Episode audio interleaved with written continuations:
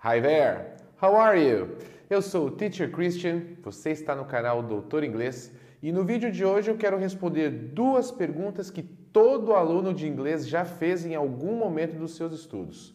O que significam e quando eu posso usar as palavras wanna, gonna e gotta?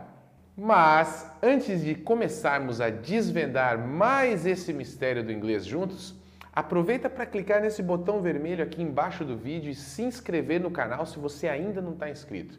E ativar também o sininho das notificações para sempre ser avisado toda vez que tiver novidade aqui no canal, beleza? Já faz parte da comunidade Doutor Inglês? Então, bora pro vídeo!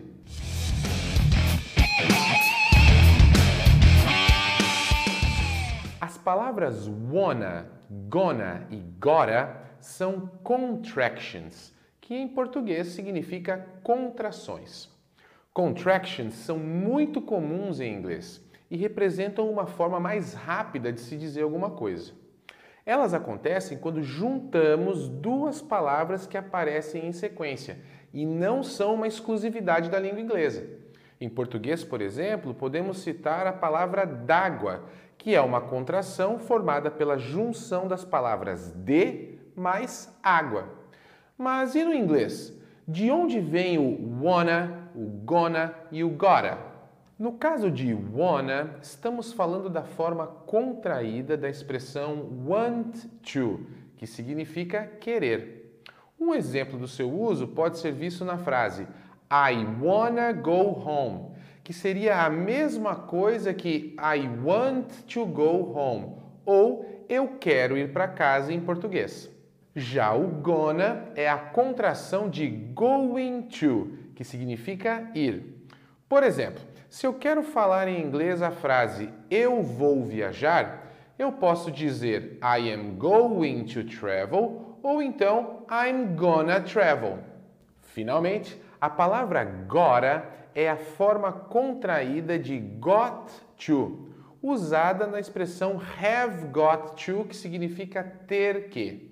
Assim, se eu quero falar em inglês, eu tenho que ir agora, eu posso dizer I've got to go now ou então I've gotta go now.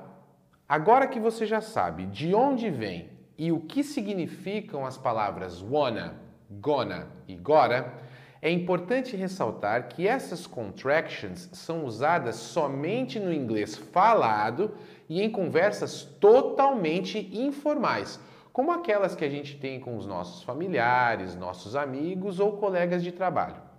Isso quer dizer que você não deve utilizá-las em situações que exijam o uso da norma culta da língua, como é o caso da escrita e de contextos formais de uso da língua oral, como entrevistas de emprego, discursos e palestras, por exemplo.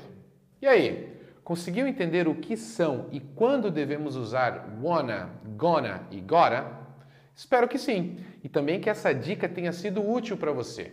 Da minha parte, eu fico por aqui. Se você gostou desse vídeo, deixe o seu like e compartilhe ele com os seus amigos. Aproveita para escrever aqui embaixo nos comentários, junto com a hashtag Desvendando Inglês, situações em que você já viu as palavras wanna, gonna e gotta sendo usadas. E não se esquece de seguir o Doutor Inglês no Instagram e curtir as páginas do Teacher Christian no Facebook e no LinkedIn, beleza? Vamos desvendar o inglês juntos? Hands on!